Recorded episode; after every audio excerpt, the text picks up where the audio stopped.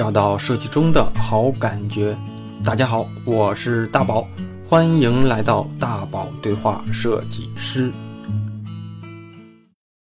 欢迎来到本周的大宝对话设计师。本期节目依然对话的是知名创意人滴滴的创意负责人菲比。上半场还没听的小伙伴，依然推荐你先去收听上期，再听下半场，更带劲儿啊！下半场我们聊起了很多广告甚至创意领域的迷思，比如哈，为什么广告公司都不擅长给自己做营销？为什么台湾的创意人不喜欢用流量明星？以及跟着广告教父一起共事的那段难忘时光，等等等等啊！既有开眼界的，又有解答困惑的，而且还有那些经验只有你身处在那样的位置才能捕获到的知识。所以啊，开场我还是闲言少叙，咱们赶紧开始今天的节目吧。就是时代变了，其实创业人一直在找不到自己的定位，但你后来发现，你只能接受自己不被定位，但就是得改，其实还是得改变自己。就是就你就其实我觉得发创意人其实还是挺，就是怎么样要跟自己和解。对，的确当时赶上了一个好年代，他特别开了一个空间让你做，但是。问题是，我就看到的创业人的优势还是就是，但是当没有这个空间的时候，其实他能做的事情真的也挺多的。嗯，所以不要妄自菲薄。但的确哦，他要去进到了产业里面去找那样的一个舒适舒适的环境就比较难。嗯，他这这是他，但他因为他一一直希望去找回那个东西，所以就很难。其实咱们说回来，我觉得创意人也好，广告人也好，嗯，特别擅长他们的一个。赛道吧，就是做个人 IP，文案有文案发挥的点，嗯，视觉有视觉发挥的点。其实你看，你像刚才咱们说的李诞、东东锵这种文案，嗯，你说他有天然过去十几年的这种磨练，他就对某些东西他就可以张口就来，他就可以信手的去搞过来。所以你像这些人，如果他过往的行业或者是什么样的，他想转型。他如果把自己过往的储备能够发挥出来，他们就很厉害。而且奥美出了好多 IP，是不是？包括这段时间不是又有一个女的总监火了，好像是客户总监还是设计组创意总监的，说又能又又能写歌，又能什么？我有点记不住了，年纪可能比较小一点。就有好多这样，包括我当年也很多年前也是一个同事，他是北京奥美那个一个客户部的一个一个哥们儿，他就说跟他一起搭档的当年的。那个创意部的一一个组的，可能是两个总监吧，他俩合伙，但是品牌我记不住了。说两个两个人合伙做了一个男士内裤品牌，嗯嗯，特别有风格，嗯。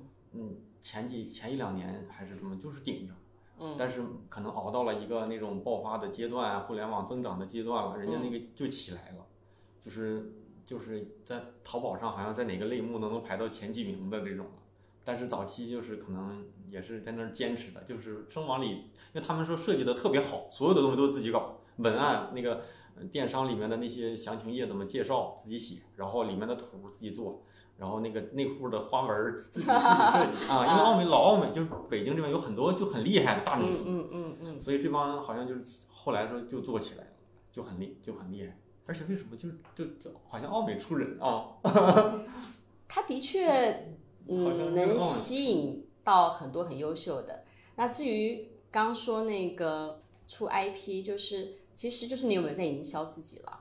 对，所以有一个话题哈，其实我我嗯，我觉得我那时候在广告公司里就有这个想法，就是为什么广告人给客户做广告，但是自己就自己都没有名儿，或者说自己就不太擅长，是不是？这是哎，对，这是一个其实挺有意思，就是你这你给人家的感觉是你是一个。专家的角色，服务商的角色，但是你却从来不给自己做广告，从来不去营销，甚至是这块儿就很难破圈儿，是不是？奥美算是广告公司里最有名的了。大众来说，这个东西就挺挺挺那个啥。啊，我说的是我个人观点啊。嗯嗯。因为如果你作为一个创意，然后你自己在花时间营销你自己，其实你的同才创业人看不上的。但是现在会营销的都活下来了，而且活得好好那对，所以时代不一样。但是在以前的时候，它是一个相对比较纯粹，然后大家在比拼创意的，大家会觉得我又用作品说话就好了，那还需要去写写书啊，去去上那个都是是刻意营造的。那嗯，这个产业里面，他会觉得，那你真的拿得出手的，你说几个？然后，所以其实，但我我我觉得在早期的时候，这个这个更明显，就是创意人其实台湾的创意更特别的一些的部分是什么？当时在台湾奥美的时候，我们大家的那个怎么讲呢？竞争也挺激烈的，嗯，竞争激烈是包含就是说，大家也希望自己的那个创意整个对吧，能够大放异彩，不只是叫好叫座，对吧？那在 Global 这边，他也希望你呃在所谓的广告奖项是有所斩获的。但奖项这件事情是另外一件事情啦，就是它代表你这个公司的好，在业界也是一个顶尖，所以他要去争取他在业界的排名，对吧？但是在日常的话呢，那怎么去叫做？那是又是另外一件事情，这两个能结合当然是最不嗯最好，但如果不行的话，你分开功课也可以，在维度上是这样子。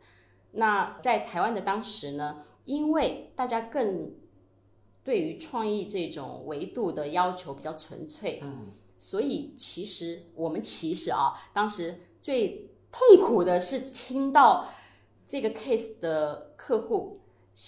还没有 brief 你的那个需求的时候，已经告诉你说我想要有艺人拍摄。其实我们以前非常啊受不了，因为我们一知道有艺人进来的话，那基本上都不是一个好的创意了，因为都会有经纪人进来啊，或者你就基本上就是摆拍他，然后我们就会觉得哇，这次的创意投入的时间跟作品废了，这些东西是没有办法进到我的创意作品集里面的。因为那个东西靠的不是创意，靠的是艺人，是这种思维啊。对，所以我还没到那个阶段啊。对，所以如果你要是让一个小白、小初级的设计师或者是美术指导文案，他们肯定希望有明星啊，能看到。对对对。但是其实我们以前真的是这样子，看多，然后我们每次听到这，我们就很痛苦。嗯。然后就是很多都会觉得说啊，就会觉得你们好奇怪。但我们真的就是因为你到了，特别像是奥美里面。可能每一每一家公司也许略有一些不同嘛，但它的很多的标准是业界的的可能顶尖各种的，所以你会知道，如果我要做顶尖的话，嗯，我我投入的时间跟什么应该，它配套的应该会有一些什么。但我的确后来在呃北京啊、上海各种客户群里面，我会发现这个是一个基本需求。然后同样的广告人嘛，也会以这个东西。我我有拍过哪些艺人为荣？这个是的确在意识上比较不一样的。嗯嗯。反正我我广告从业这三四年吧，好像不到四年就进到互联网，三年多，嗯，就没有到那个级别。哦。就 TVC 这种级别都没 没，基本上没跟过，就跟过平面拍摄。TVC 的那个我印象就是我那个时候回忆到十几年前，嗯，TVC 就是。反正我们当时那个团队就是就是以文案为主就是文案你先写，写完了美术给你配，配一些示意或者画一些那些分镜，基本上就是文案发挥不出来，我们就废了，就直白一点。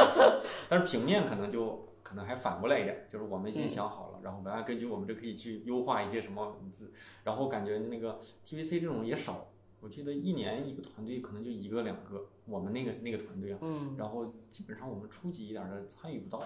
都是高级美指和文案去和总监去，嗯，所以如果要是真能见到明星，肯定是希望这样的了。是是是。包括我后来在腾讯，在在腾讯的深圳没有这个感觉，因为深圳见不着什么明星。北京腾讯网那个时候有什么腾讯视频、腾讯娱乐、腾讯体育什么的，就基本上一两个星期就能看到。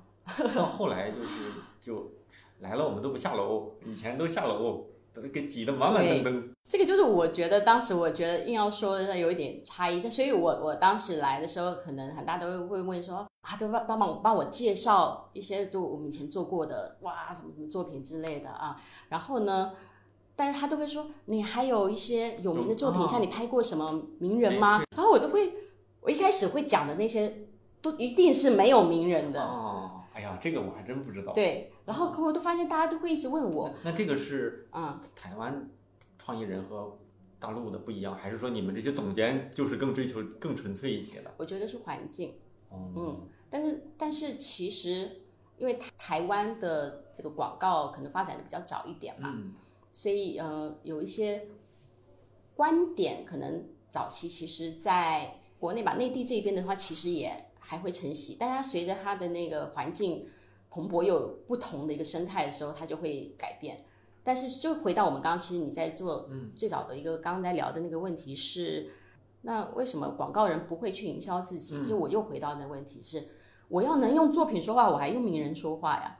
对吧？那我如果自己作品，对吧？我就是你看到我的呃，不管是我能说出来的好作品，你也听得过的叫做的，或者是我的奖项，对吧？上百项这东西我不需要我自己出来接受安排访问。那如果我们这些都具备的，它自然在所谓的这种 Four A 的这种比较难，以前的难度更高了，这个体系里面才有可能再往。呃，副总监、总监，呃，甚至嗯 GCD 这种在往上走，你才有这种可能的。所以，如果你接受这种大量的访问，但是如果没有作品，基本上我们回回推他在所谓的这种大厂里面，估计可能也没有也没有待过那些位置吧。所以你说为什么大家会这样子去看？其实因为你在这业界久了，其实知道这样的生态，所以你反而你不会去追这种。但他如果自己出来做的话，他有这个需求，他当然需要营销自己。嗯，但也不一定是说绝对是这样子啦。我自己的感觉哈，就是菲比在讲的时候，我会想说，其实你看那些导演也都是用自己的作品说话哈。但是有一个差异就是，嗯，这这些作品是对大众的，所以大家会觉得这个电影是张艺谋，这个张陈凯歌，这个东西是谁谁谁。所以广告人是我自己觉得有点特别的是，广告那些大总监。获奖的那些作品，其实是在广告这个圈子里特别有名。嗯，老百姓其实也就算知道他，也不太去关心作者是谁，所以就导致破不出来，或者说能破出来的人挺挺少的。因为这又回到我们刚刚说，你广告的本质，我们在做一件事情是什么？是帮我的我的客户甲方增强他的品牌。就你这时候跑出去跟他争，嗯，那我们觉得早期啊，这个职业道德上也很奇怪。就是你看，现在在抖音上有一个呃创意人或广告人叫金枪大叔，像他这种的，就是我自己觉得是先把自己梗整出名儿，然后再去跟客户谈，然后我给你做一个广告，我再会在抖音给你用我自己的这个对吧？他比如说他在拍 TVC 现场拍一段花絮，然后他自己写一本书叫《借势》，他说华语华的这个书啊查了全网十万本还是三十万本，我这一个借势已经干到几几百几百万本。就就是这种的，他就是这种反向营销，就是大家找他是因为本身他有曝光触触达，然后然后我的价格老贵了，他的那些广告你也不好说吧，因为可能仁者见仁的，但是他就是这种的，自己先火了，嗯，哎，你找我，我我们再谈，我可以有两波，一波是交付，一波是我自己有流量帮你爆。真的广告人或创意人啊，自己出来，你真的要想办法，大家都能能火，只是你。你自己过不过得了你自己那一关？我现在能过得了。对，所以所以我觉得倒也无所谓。你到了一个阶段，你就得换着思维嘛，去接受。以前不是说你做不了，只是你不愿意做。对对，那像你，所以我刚分享只是说，我觉得在更早一点的广告，它的那个经验跟它的价值观，这就是我觉得你刚刚问的问题也很好。其实真的有很多人，很多广告人都说。哇，那个好像大咖都藏在后面，而且你越看到大咖，他越是不会说话啊啊，然后就是越好像有点邋遢，然后他也不愿意上镜。我们以前真是这样子的。其实哈，就是还是受过往的思维给固固定住了，就是交付的东西是一直在涨，但是大环境里面做事的思维其实没有随着时代在变。就是我虽然我的创意、我的这种艺术造诣都都都是够的，嗯，但是我我没有随着时代，如果。万一一点小改变，他可能就是另一个，比如像李诞这种的哈，就就，对吧？我我就感觉这种，你看人家他在奥美可能就是一个小文案，对吧？但是就是你看一出来了，对吧？奥美也会说他是奥美出来的，怎么样怎么样的，所以，你会你会发现，其实最后都是靠自己，如果出去就靠自己的能力，能不能冲出去。那就还是回归到个人本质。就像你看啊，你说到这个，我就再插一个。有时候我说多了，人家听众老说得让嘉宾多说一点。但是其实是这样的，就是，呃，菲比刚才说，就是我们可能更想用作品说话。嗯。所以我一出来之后，我会做了很长时间的、很密集的，有段时间做直播。嗯。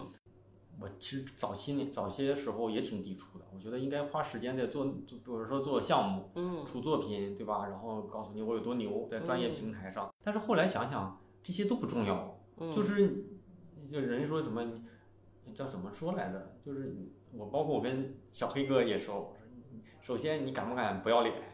他说我敢。我说那你直播的时候谁谁谁谁谁谁进来看你直播，你好意思吗？我说我好意思，谁进来我都不怕。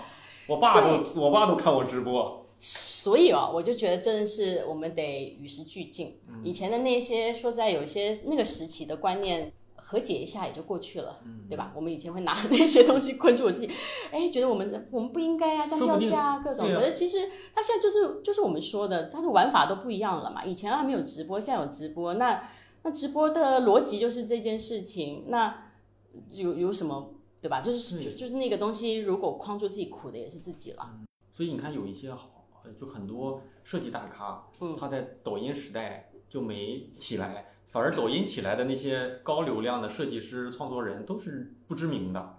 嗯，他可能一是这种生态更适合他，二是他就放得开。反正我在，比如说我们在站酷上啊，我在站酷上我也混不出去。站酷上那么多大 V，各个领域都有一个，对吧？人人气设计师，我也混不出去。但人家在小红书六七十万粉丝，人家在抖音接单接不完。对呀，就是这样。那每个人都有自己的活法，嗯，我觉得换一个角度看也挺挺好。我觉得这个时代虽然就是大家找不到那个舒适圈啊，但你会发现，哎，可是真的也有很多人也活出自己。我觉得，哎，有一个角度其实觉得也挺羡慕，也挺好的。用以前的那个思维其实那个还挺固化的啊。哎，那嗯，像菲比来基地这么多年。也也招过，大部分都是设计师嘛，设计师背景的多一些。你招聘年轻设计师，包括一些岗位的时候，你最看重候选人的哪些能力呢？我觉得这个可以给大家一点建议。嗯，那的确就是看我现在在这个岗位的设定的需求是什么。嗯，有没有一些通用的一些能力，就不是专业技能这块儿？比如说，通用能力的话，就是那就回到这个生态。就如果这是一个互联网，嗯，对，就互联网的一个基础，就我们说的，就是你的同事，倒不是客户啊，你的生活环境都是比较相对要把逻辑，嗯，啊这些这些东西说得清楚的，要有一转换思维，怎么为这个企业嘛，嗯，带来目标啊效益，这个东西得有这个意识，愿意接受这件事情，这个通用的，然后并且他还是的确有具备。基础这样能力的人，我会觉得比较建议他进来，或者是我也会比较看这个部分。不然，其实他进来，他其实还要过好长一段他自己协调不过来，还有他自己能力具不具备这个问题。所以，我觉得就是那个 UED 体验设计设计师都会做的比较好的，因为他这个地方是没有障碍的。对，那如果你回到说，哎，创意，你会看他的哪一些部分的话，其实我认为现在的创意。人如果要进到互联网里面的话，这部分的能力，还有他对于互联网这个链路，他的每一个每一个部门的玩法，其实还是得有一定的了解，不然他还活在过去的渠道，那会很痛苦。所以就是说我我们反而会觉得，他如果自己出去做过一些项目。对吧？你说他自己自己自己有自己的抖音号啊，他自己有去做过一些，他有一些斜杠的。其实我个人我其实挺欣赏这种多元性的，我会觉得挺好挺好的呀。他自己是一个比较能够愿意去跨出去，而且与时俱进接轨的。嗯嗯，那我相信他融入一个这个这样的一个环境，可能也相对容易。但是适不适合、喜不喜欢，那是他自己下一个阶段的选择。你看，我自己也经历过这种从创意到互联网的这种转变，甚至我觉得我现在的互联网的这种，呃，基因更重一些。就是我我拿到一个东西，我会考虑这个东西，它是一个项目还是一个作品。我觉得早期可能更把它东西定义成作品，现在我更在意这个事儿我做完有没有效，有没有结果，或者是我能做成啥样。作品都不重要，我我现在有一点，我觉得也不好。呃，作作品思维可能也有它的好处，也有它的不好。嗯，不好的点哈，就是前一段时间我看，就是咱们行业里有一个就是包装设计大师，就是也比较高阶一些，潘虎。那潘虎老师他说，他就说前因后果我有点记不清，大概就是说现在这些时代过度的去注重方法论，然后甚至说过度的去量化。嗯，他做东西，他说现在应该到了一个感性转换过来的时代，他做东西可能更凭借着自己对这个东西的直觉和创作创造力吧。所以他说，其实应该是到了这个阶段了。所以我我记得前一两年就有过类似的一些一些话题，就是是不是互联网有点为了放法论，放法论，嗯，会有一点，甚至说我们内部说说咱们自己说一点，会会把为了去把这个项目的价值放大，我们会叫倒倒推一些方法，其实其实会有的，或者是说你为了把这个项目能够就尽快的定下来或者卖出去，嗯，你也会弄一些模型，这些是不是有点过度了？因为好像广广告公司的那个那个，但是这咱也不说那个就一定好，也是更多的就一专业能力里面更多的是就是没有说那么多圈圈块块的，对不对？嗯，我我觉得每一个行业久了都一定有它的嗯畸形，或者是不是嗯大家觉得不好的那个部分。那享受过好一定不好，嗯就是我们常说广告圈最大问题是那个得奖文化，啊，它到后，面，但他一开始其实是向好的，他是希望你不是只是取悦专业行业，大众，取悦，然后就是讲一些比较搞笑，就这样就结束的东西，嗯应该去往更深的层次能去挖。所以奖项其实本来是为了鼓励这样的，跟电影一样嘛。但是不管叫好叫座，但是他鼓励你再往另外一个层次，嗯不只是所谓的金钱游戏里面打转。但是到后面的时候，都会往那个地方去追求了。那同样，我觉得互联网也一样，嗯就是它这个方法论其实是属于企业本质吧，它对吧？它希望而且我自己企，业是不追求明星的，所以它嗯需要的是系统。对，就是对，所以但是提升通通效率对，偏偏像其实有很多部门啊，设计也好，市场啊会有一嗯些，其实这些说实在，它本来靠的就是灵感。当然还他得有一些他自己的知识层面的累积，但是有很多东西他是得靠那个右脑的一些部分。嗯，但是你在这个体系，对吧？说互联网这种算法呀，各种的，他会没有安全感，嗯。他就会觉得那这样子是不是人走了，其实他就不能沉淀，嗯。所以就是方法论也是这种，哎，那你要沉淀下来，这样以后就算换了一个人，也可以直接照着用，对，有有一种安全感。可是呢，说实在，就像是你说电影每一次都叫好叫座嘛，不可能，它是有一个一个累积出来的，它就可以教学。但会不会卖座，那是两件事情。嗯，对吧？你有个学科可以，他告诉你说啊，但是你是不是每次拿着这个学科，你就做出了一个爆款？但根本是有时候你还得去抓住实实事。所以你说方法论这件事情，的确有有时候是的确过了比较多，但是他没办法。我觉得它是一个产业，它本来你去看它的动机跟初衷，它自然就会有这样的状况，也可能不会改变太多。嗯，就好比你说像广告得奖没有以前那么严重，但是其实还是会有一个这样的，对吧？都是所以我觉得换一个角度去看的话，我呃以前早期的时候，我的确对于每次进到互联网，大家就是说可以沉淀一些东西，沉淀一些东西，我也我个人其实在内在也是有点排斥的。嗯我说你怎么可能去跟陈凯歌对吧？你说跟一些大大导说你去方法论，那你看是很不屑的。嗯，灵感这种东西，对，就是 这么庸俗的吗？对，但是后来你理解这个动机，你也就去接嗯受。但是我觉得更多的是，他如果是这样的游戏规则，那这样的游戏规则你能不能配合？但但是能不能辨识？嗯，就好比我们再回到广广告，呃，其实你说有很多案例，是不是就真的是那样子呢？嗯其实也有很多经过包装，如果相信资深的人都知道的啦。嗯就是他是不是当时就有一个方法论，就变成这样的一个案例？有时候他还是因为他的敏感度够高，他灵感，他的各种很多东西配合的很好，这个团队各种的，所以有一个这样的一个几率。嗯但是当他有一些包装成，例如刚刚刚说的一些案例的时候，你是能辨识是不是真如他说。其实我们做久的话，其实也能辨识，就是你刚刚说的嘛，啊，很多人都包装成案例啊，然后就就那个。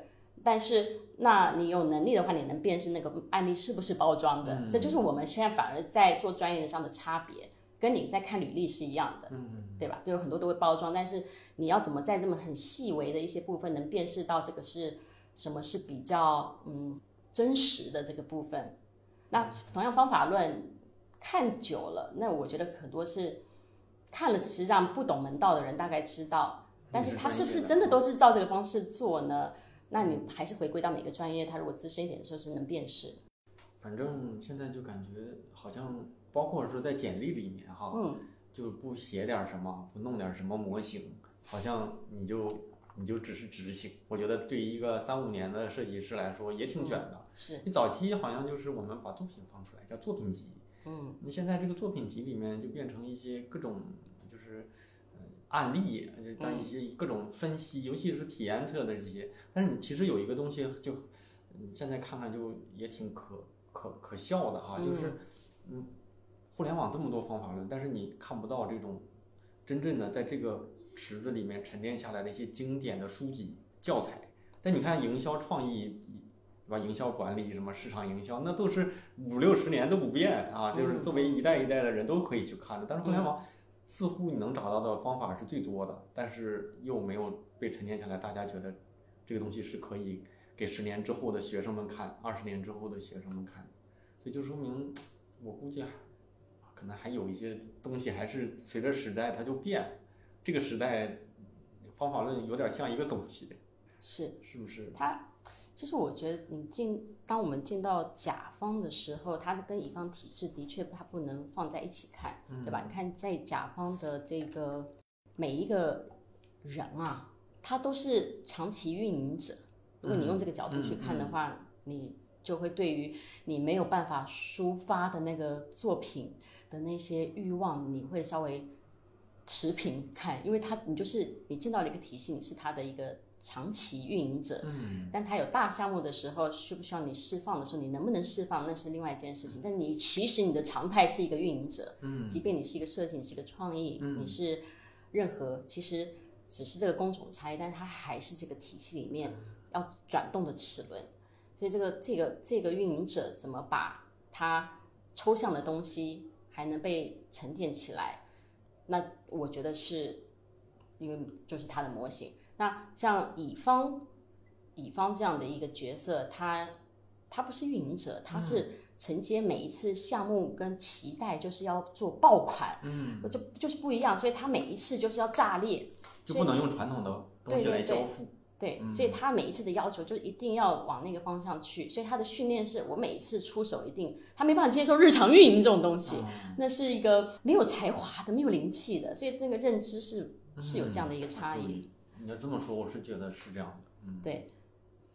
那所以他每一次都有才华，哪有方法论呀？嗯，但他会有一个，他会有体系，但是方法论这个只能说他是方便彼此沟通。就好比我们在说到一些比较专业性的，例如说，哎，例如说我们在内部如果是看一些所谓的创意好不好，你肯定不是因为我比较资深，我就跟你说这不好，我不喜欢。它不是落在人，它一定是有很多部分是我们是有共通的语言。那那个部分就的确要从从方法论，然后上完课大家拿到知道哦，原来我跟你说你不好的地方叫做画面，画面里面拆出来它叫素材，嗯，啊，跟 idea 是不一样的，就是你专业的人你就听得懂，你才知道。那我换一换素材，哦，我换一换，但是我或者是说，哎，这素材是有意思的，但是做的很好，但是你的文案。啊，或者是你的概念，啊，这里面很多你才能去彼此去沟通，不然的话就是我不好，我觉得不好，那我觉得很好，那当然没没没完了。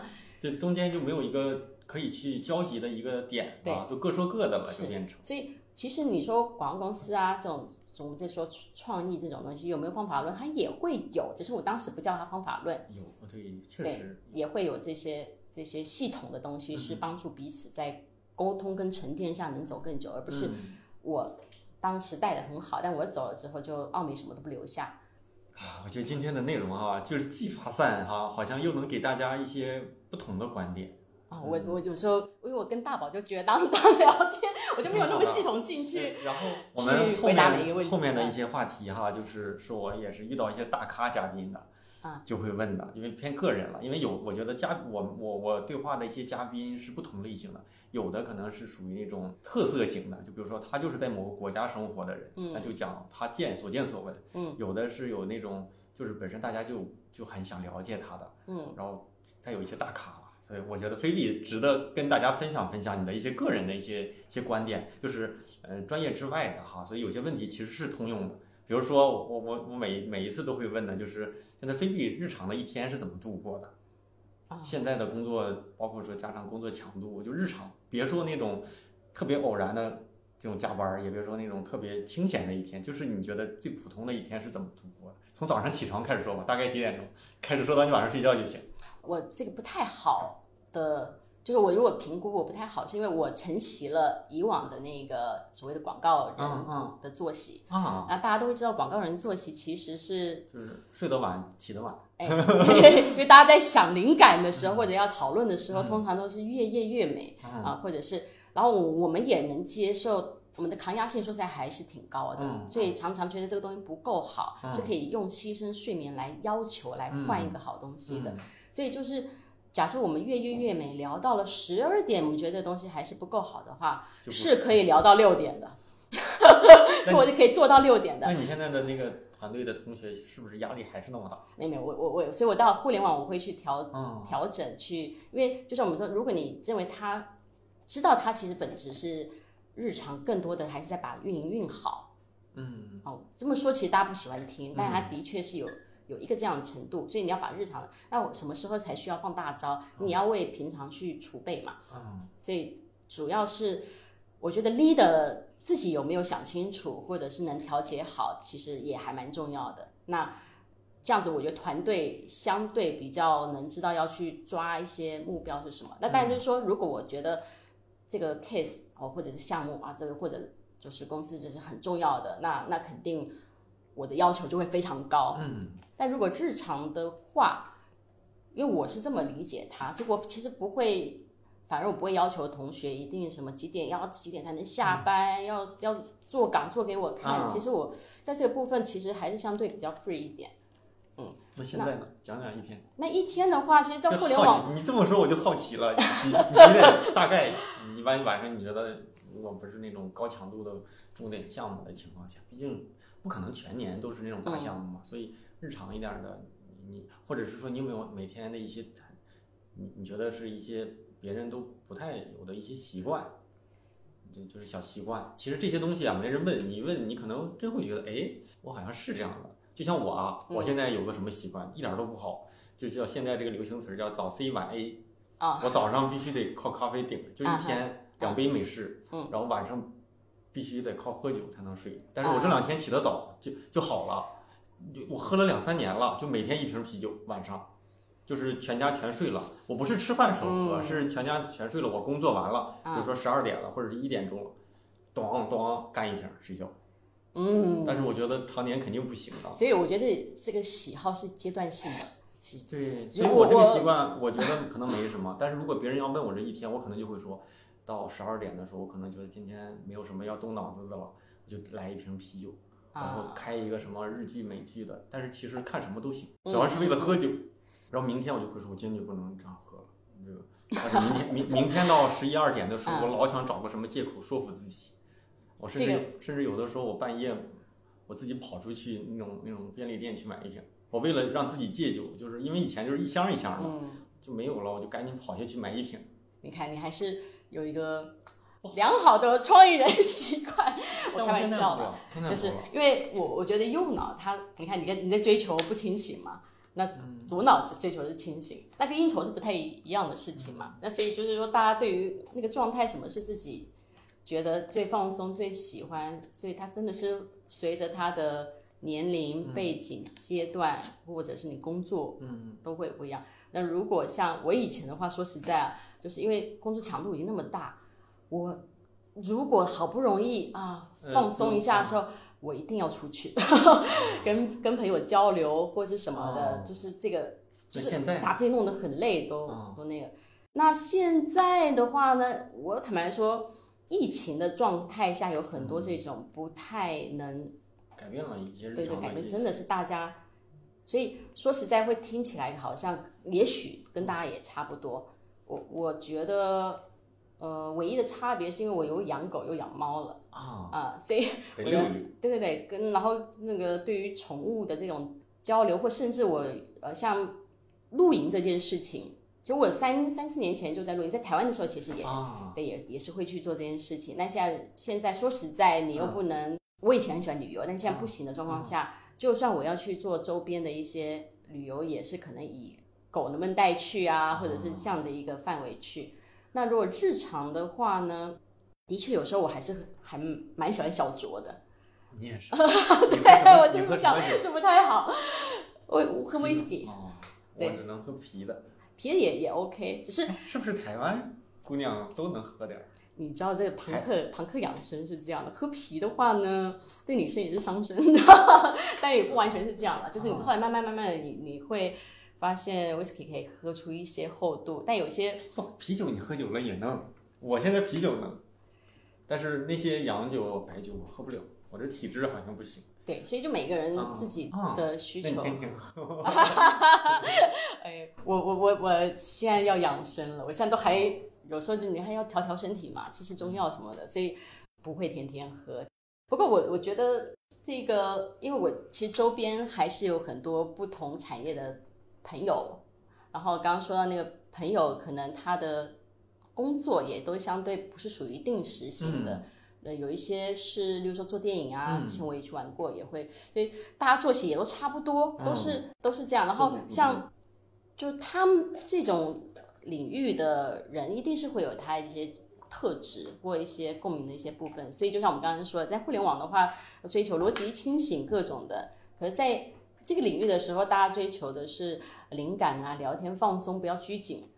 那所以他会养成的那个习惯，或者是这个习惯也是彼此认同的，还是有点不太一样。嗯，哎，那菲比有没有自己比较崇拜的那种职业偶像或者职业榜样？对自己的这种职业生涯影响比较大的人，可以是你比较近的，也可以就是那种远远的，就跟刘德华这种的偶像一样那种，都都行。我我觉得早期的时候，我去做广告，的确就是我我对广告这个产业就非常的哇向往，因为我之前不是学广告，但是呃我有段时间实习的经验，在了广在广告。也是在奥美，所以我很早就进到奥美了。然后在这个体系，当时是看到那种神仙打架的那种状态，哇，都是大神，哇，我那时候的确就哇塞，你就觉得这个环境太迷人了。然后那在这里面的时候呢，你又会觉得有有一个人特别让你着迷啊，那那时候的确就是我后来为什么去追随，就是孙大伟。嗯嗯，他除了我们先好广告教父好像是是，就是我认为是他的一个人格特质，其实挺吸引我的。因为我后来去跟他的时候，他其实已经不在奥美，他有自己的公司。嗯，对，但是还是有很多人会会跟着他而去。嗯，那那肯定不只是说内容不是自己营销自己来的，他是有自己的个人魅力。嗯，然后我在他身上看到，不只是说所谓的我们说那种创意啊，各种的追求。嗯，他有以前早期那种大家风范的特质。嗯嗯，他也。也是开玩笑的时候也会，但是严格起来，他真的是扁平式管理啊！真真的是你也会看到，才我很小的时候才过完我东西的一个 leader，然后我们一起哎再去他那边，再去大伟这边去过东西的时候，他就噼啪骂这东西不上道，然后我心想，哎呀，这样我都听到了，这样这样子，这样以后我们的 leader 怎么办呢？但他就是你会知道，他其实他就是求好心切，恨铁不成钢。然后呢？但是其实你会看他有一些意思的部分，是可能有时候他又发现他骂的太凶了，他没有意识到。然后在早期的的那样的一个大家，他就是啊，早上你们早上过完骂完，然后讲到了傍晚的时候，对吧？就我们就说那个时间点差不多了，呃，他就会突然就开始会出现在我们的工区附近啊，后面面晃，你不知道，哎，大晚怎么突然出现在那边晃什么呢？然后有一突然看到，哎，他默默的。到好比他是骂过早上骂过大宝了啊，然后突然到了大宝那边，后面看了一眼，他平常不会这样来绕，因为他们他不在意这个东西。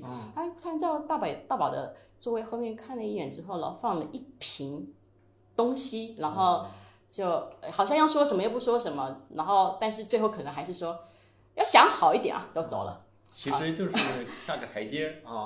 不是，但是你看到他放的那一瓶的东西啊啊，那可可。不是一个随便的小啤酒啊，他嗯嗯，因为他毕竟是教父，所以他的他认识的那个圈子里，你想他以前甚至在早桥都帮马英九做过选举广告，你要知道他从他酒柜上随便拿下来的一瓶酒或一些那都是什么的，但他你会看到他没有在这么 care 这件事情，那他就会觉得。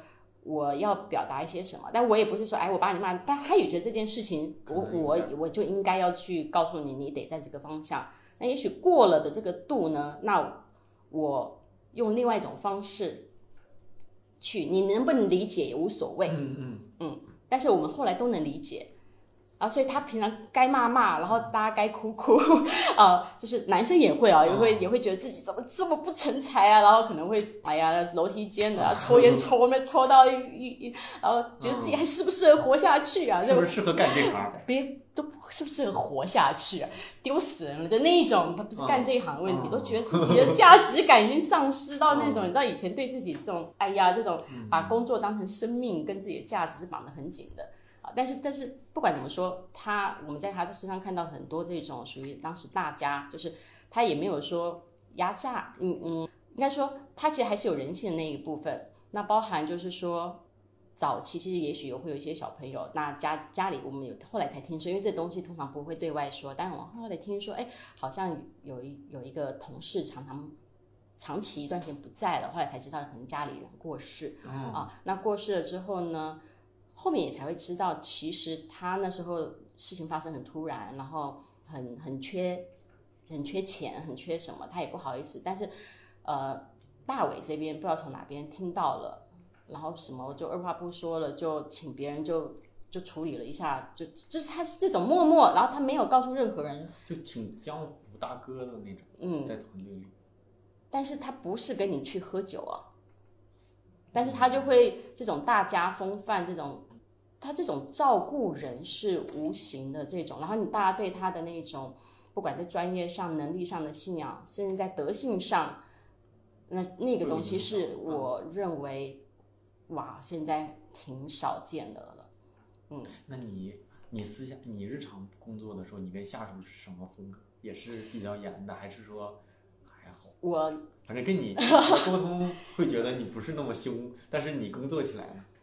我觉得我工作起来蛮严厉的，但是我其实的确到互联网调整了一下。但我在广告公司的时候，跟团队其实还蛮 close 的，就是还蛮紧密。因为你想，都都都整天加班啊，什么都是在在一起，所以吃啊玩啊什么，其实还是蛮紧密的，聊也会聊各种的。但是还是会有自己的生活圈啦，因为我我自己是认为每个人还是要有他自己的空间，但是其实紧密度还是挺高。但是的确在互联网，我觉得认知是不太一样的，所以我我不会用。我觉得在广告公司就是那种经营模式，然后跟团队就是哎呀晚上我们要去喝喝啊玩啊吃啊什么的，也许他自己有事呢，也许他更在意生活呢。嗯，所以其实反而。在互联网里面，我觉得比较少了。那有没有自己对对你比较影响比较大的书啊，或者是电影啊？你觉得可以跟大家分享一下？书的话，其实我我觉得就是回到一个人啊，到后面其实你会发现，其实就是不断的在找平衡吧。嗯，那刚刚说的很多那种换跑道，不断换，然后我我之前就是我我在。北京啊，上海这些地方很久了，但是它毕竟曾经也不是我的我的老家嘛，所以也算是要适应好一段时间，然后各种的不断的在适应这种变动。嗯，那所以不舒适的一些一些过程都要自己去消解，所以自己就常常要去找一些方式。然后到后面的时候，我发现这几年啊，其实大家有段时间常说那个有一有一本书一直叫畅销书，可能偏向身心灵的部。的那本书叫做《被讨厌的勇气》啊，这本书我还我就怕你说的这个书我没听过。对对对，这本书看过。这个部分我其实觉得他很多的观点还是让我觉得还是挺受用的啊。当然还有一些像再往这些部分，其实还有很多书啊，什么与神对话各种的，听起来很宗教，但我其实觉得它里面有些观点其实还是可以让我们达到一些比较快速的往前走，比较平衡，不会纠结在一些部分。嗯，像它里面那个。被讨厌的勇气里面，其实它有很很重要的一个点叫做课题分离。就大家如果看一下，其实我觉得很好，就是说我们常会纠结，是因为我们把很多的这种全部揉在一起，所以你就很多决定下不了，因为你总觉得顾此失彼各种的。但如果你多了那么一点勇气啊，然后把课题分离，然后你你成为一个行为模式，也许自己也可以放过自己。那本书我我也是看的有点早哈，我印象有点深的观点就是。你有你有选择某些事情的权利，就是你不开心，其实不是外部让你不开心，是你自己选择的不开心。是，所以有的时候你把这个视角换一下，其实就就还好。我记得有一次好像是在就是咱们嗯那个公司搞了一次，嗯，或者是设计体系搞了一次培训，请来了一个外部的老老师，嗯，什么斯坦福还哪的一个教授，反正白头发，然后啊，你好像你也在场，那有一天还是两天的，然后他就那个老师就喜欢跟人杠，我记得，啊，就是说你们谁不服可以跟我聊，我我就不说是谁，反正有个人就说我那个我就特别想去接孩子，每天那个小孩儿幼儿园放学了我都接不了。老师说你不想，他说我真想，他说你不想，他说我真想，因为那个老师也说每个月能有一次父亲来接孩子是对孩子的成长特别好。他说你的用行动已经做了选择，你没去。你完全是可以，要么换工作，要么换到一个离你很近的地方，要不怎么样？你没去是因为你不想。嗯，但是他那么一说，我对我的震慑是其实是挺大的，因为如果他的这个优先级是你最想做的，你一定有招儿。嗯但是我觉得其实就就是那个被讨厌的勇气的那些观点，就是你做的这些事情，你用行动做了选择，而不是用了观念，你认为你想做，但是你没做，其实就是你不想录，或者是他的那个紧迫程度根本就不那个什么。嗯我记得那个老师就说说怎么样，后来他的孩子为了让他孩子怎么怎么样，他就自己开了个学校，好像是，我我有点记不太清楚了。所以啊，我我觉得他这个有很多观点，其实背后很多身心灵啊，或上一些课，其实还是都共通的。嗯它其实最在很多正念的话，它可能会叫觉察嗯啊，那不同的叫信念管理，它可能是要让你去承认嗯或认领这个责任嗯啊，就是首先你得先认，就像你刚刚说那个老师说不，你不想，你得认你不想，你如果这个承认自己不想的勇气你都没有的话，你怎么改变行为？他就说了，你用行动已经做了选择。我后来一说到这，当时那个同学就不杠了，我当时也有点一下子被说说就是说清醒了，好像是这样的，因为好像觉得谁不想，谁不想早点回去怎么怎么样，但是如果你想，你就有办法。他说你完全可以，对吧？你可以，你可以不加班啊。他说我不加班，我没工作，你不，那你就不要这个工作，或者是你跟怎么样？其实老师都是在跟你抬杠，但他的逻辑就是告诉你，做很多事情是你自己的选择。对，就就是这样的。反正那本《被讨厌的勇气》挺推荐大家去看的，好像出了个二，对，是不是？那对我没看过。嗯，一的话对，但我觉得第一本就已经挺受用的了。嗯嗯，咱们最后几个小话题，嗯我觉得差不多啊。就是呃，菲比你现在的这种职业状态，是你自己期待的吗？还是说它是一个在路上，未来还有未来的？像你也说喜欢应对不同的变化，嗯它会不会在未来你更期待的样子里，它只是一个过渡？现在其实我我我觉得肯定会变化呀，就也也没有人，就你除非你自己创业，你可以自己决定嘛，不然我们其实，在人生的轨道上都都是一个阶段一个阶段。就我的意思是，比如说，有些人可能我在互联网公司，我啊。做设计师，我的目标就是我我成 T 八 T 九啊。T 八 T 九，然后当到总监，当到总监，我就当个什么合伙人或者这么一个目标。还有的人也可能会喜欢变个轨轨迹，我就从这块儿身份变到另一，就像你之前的一个转型一样。嗯嗯。我觉得这种的也算是一种变化，心态是心态，但是嗯，路径上的变化，就是我认为我现在已经不在这个体系里了，嗯，而且我也嗯。不太希望让过往的一些经验和所谓的光环影响，就是给自己加持，我觉得不应该这样，因为你不能告诉别人你是某某大厂出来的，因为这个人人家认可的不是你，嗯，所以我不知道啊，菲比会不会说还是想怎么样？会不会？其实我我我觉得我们没有办法嗯想象自己是不是下一个是在做什么，嗯。但是呃，硬要说现在的状态，其实我我在每一个阶段会自己给自己找一些我觉得嗯。我认为那东西还对我这个阶段是有意思嗯。的，包就好比如果说你说现在的话，像我觉得哈，体验设计、创意设计的融合本身它就是有一些有意思的部分，嗯它一定有一些挑战啊，但是它如果融合起来，它是不是能有更好的一些可能性？因为以前大家都是拆的很碎的，嗯但是它有没有一些融合性，然后大家去横向发展？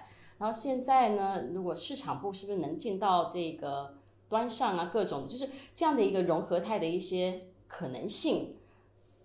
那这样的一个尝试，那如果它有一些好的一些结果，那其实这个是我觉得，嗯，在这个阶段我觉得相对比较满意的。嗯，那所以比较像是在每个阶段，我会觉得有一些突破，然后这些突破呢，呃，如果它哎这个是这个这个做法是 OK 的，然后有产生比较相对好的效应，也许我们的人生就会拿着这个部分又去一个你不知道的一个、个当下去往前走，对，所以有可能啊，这个这个这种融合的状态是，我觉得也有可能不知道以后是做什么，我不知道，但是我觉得现在在这种尝试上面，我觉得还能找到一些价值，我就觉得 OK 了，因为我觉得大环境嘛，大环境如果说它不是每每一段时间都一定是蓬勃的，嗯，那你要去为自己找到这个当下的的价值点吧。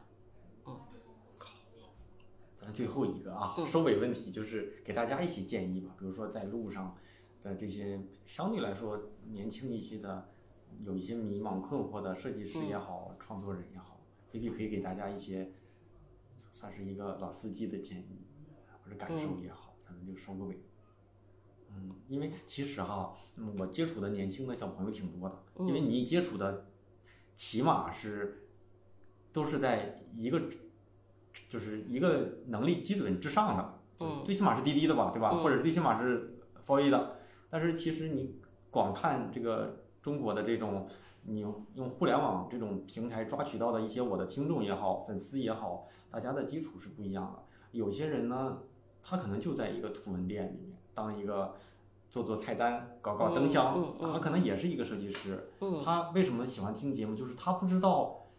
对吧？拿大奖的这个设计师是什么样的？嗯他不知道广告公司的那些大总监是什么样的，他也不知道互联网公司的这些生存模式、专业要求是什么样。大家有一些好的追求，嗯，包括嗯前半来年吧，有一个同学，他是加了我的微信好友，嗯，他曾经是给我一个节目留言，这个留言留的就让我特别想跟他聊一聊。他就是十六岁辍学，辍学了没上过。大学是肯定没上，十六岁我也不知道是初中好像是辍学了，然后就当保安，在工地上搬一些砖，就是这样的一个好几个城市一个月一两千块钱做出来的。但后来他就贷款去学了一些软件，嗯然后学完之后就各各个公司也被骗过，反正嗯后来在张就是后来在深圳一个电商公司，嗯他就每天他就他就说你我现在的工作很辛苦，但是我觉得跟我以前那些搬砖的经历比，现在的工作太好，一万多块钱一个月。他说啊，好像是一万左右吧。他说，嗯，你只有你干了那些活儿，你才会珍惜现在的工作。而且他说，我觉得我的我那些同事们，嗯，我觉得我比他们更努力、更热爱，做的也好。虽然他们比我基础好，但是我觉得过几年我都会超过他们。而且他说，我的梦想就是能在站酷上有个首页推荐 啊，这种小梦想也值得呃，值得嗯对。所以每同每个人都有每个人的迷茫，我也有。所以我觉得，呃，请请大佬们给同学们一些小建议，或者是最后的一个咱收尾的，我觉得就行。嗯，我觉得你说大佬我也不好意思了，但是就是是是 但是其实我记得你刚才讲，就是我就回想在我在大学的时候，嗯那也是一个小朋友的时候，我是就是把打工，嗯，在台湾的话就我们就叫打工，现在也咱们这也叫是嘛？但我们打工就是对对对，就可以可以可以理解是，它也不完全实习，就是打工，嗯它是真的是去一家公司去工作拿薪水的这个。然后呢，但是我是有学业的一些状态，只是我把课排开，集中各种的。我试过了会计师事务所，呃，啊，那个叫什么？我现在想说，我记得九种以上，就是我以前列出来，会计师事务所呀、贸易公司呀，甚至到一个公家机关，不知道做一个啥，然后什么我都去试。但是我当时的前提是，我如果现在我列了几个，我觉得我以后不可能做的，我可能会讨厌的，我就要趁现在赶紧去啊试过。所以我每个地方都去一下之后，我就确定我一定化掉，我一定化掉。然后试完了之后，就像你刚刚说的那个，也许你就算最后你进去做广告了，你也不完全是这么笃定，但是你起码知道有些东西你不能做了，你不会做了，你也试过了，所以我就鼓励大家试吧，就去做吧。但现在的成本比较低吧，嗯，对吧？你可以可以去斜杠很多，你就去试试。那如果行，你就继续往下。这个不知道在人生不知道在哪边拐弯的。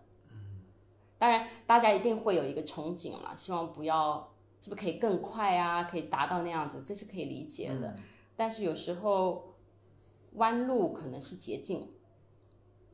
我发现越是就是资历比较深的，越不找什么捷径，反而觉得就应该是这样。但是年轻的同学们，他特别希望你告诉我，就是怎么样，我就能成为你这样，或者说你能不能给我推荐两本书，我看完我就会了。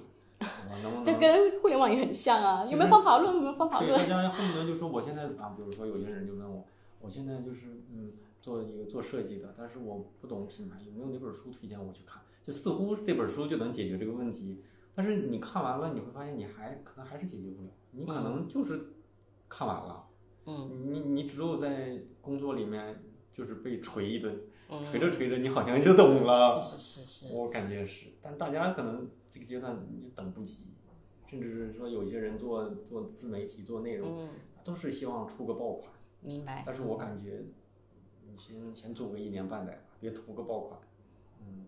所以嗯也没问题啊，如果是带着目标就就就嗯。就先去试嘛，嗯。试完你就知道发现它就是 就不是自己想的，那你慢慢的话那个那个不那么浮躁也挺好的，你也许早点接触这个现实，也许能更快的找到你自己觉得你你可以做更长的事情。肯定我们大家都是一一起跌跌撞撞，没有什么我们看起来表面上光鲜亮丽的人。节目听完了，欢迎回来。不知道大家听完有什么感受？我跟菲比聊完，跟着他的讲述，我也回溯了当年在广告时期的那段点点滴滴吧。当然了，也因为他的身份些许有一些特殊，给了我们很多文化差异下的新的输入跟观点。有感兴趣的话题跟反馈呢，欢迎在你收听的平台下面留言啊。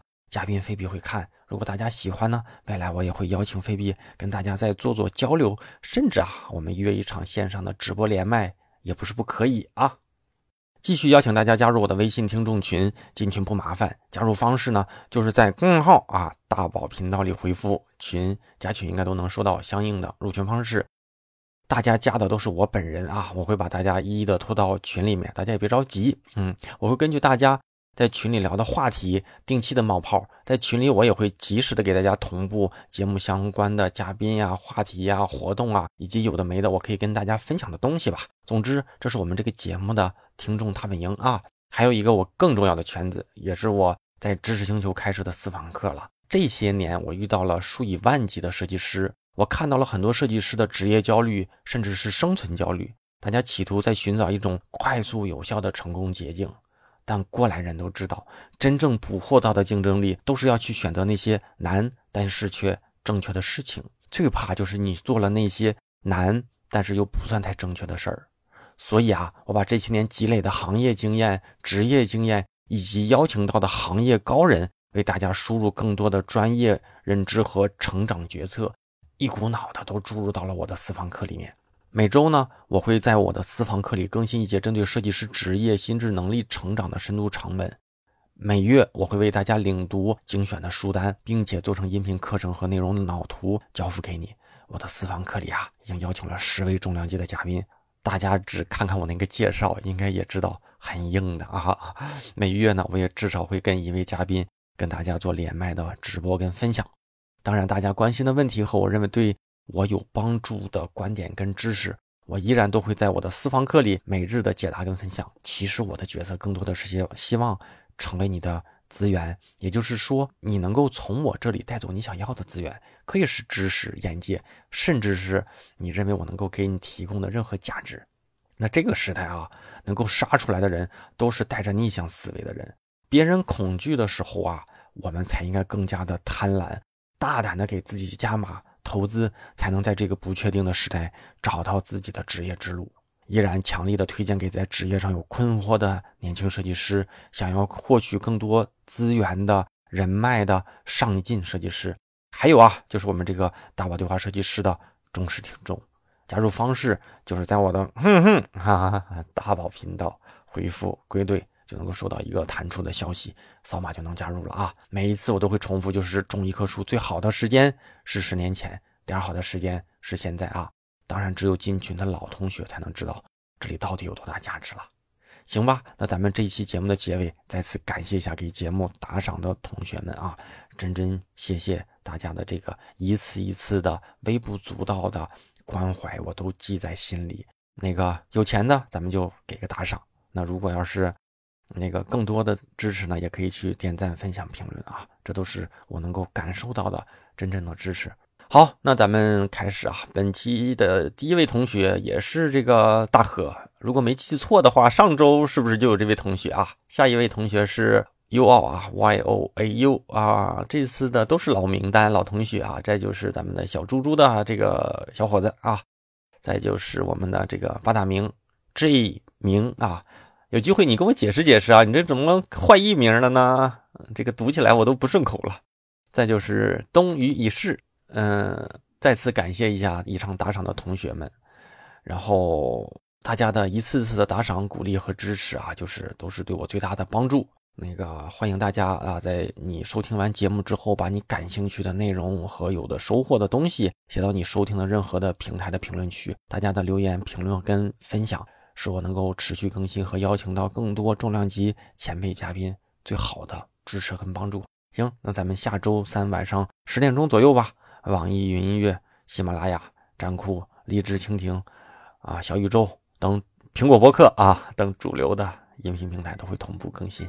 咱们下周三再见了哈，拜拜。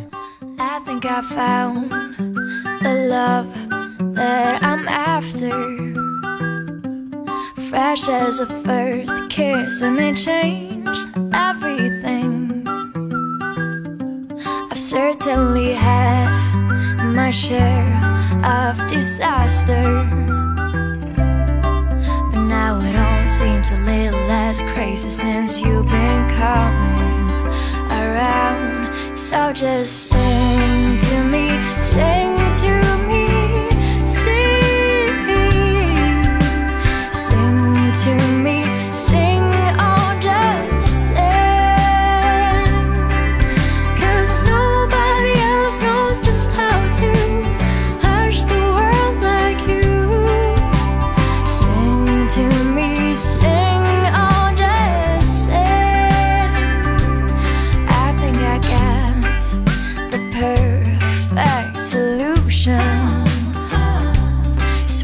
as a spring rain, and it took the pain away. I've certainly had my share of.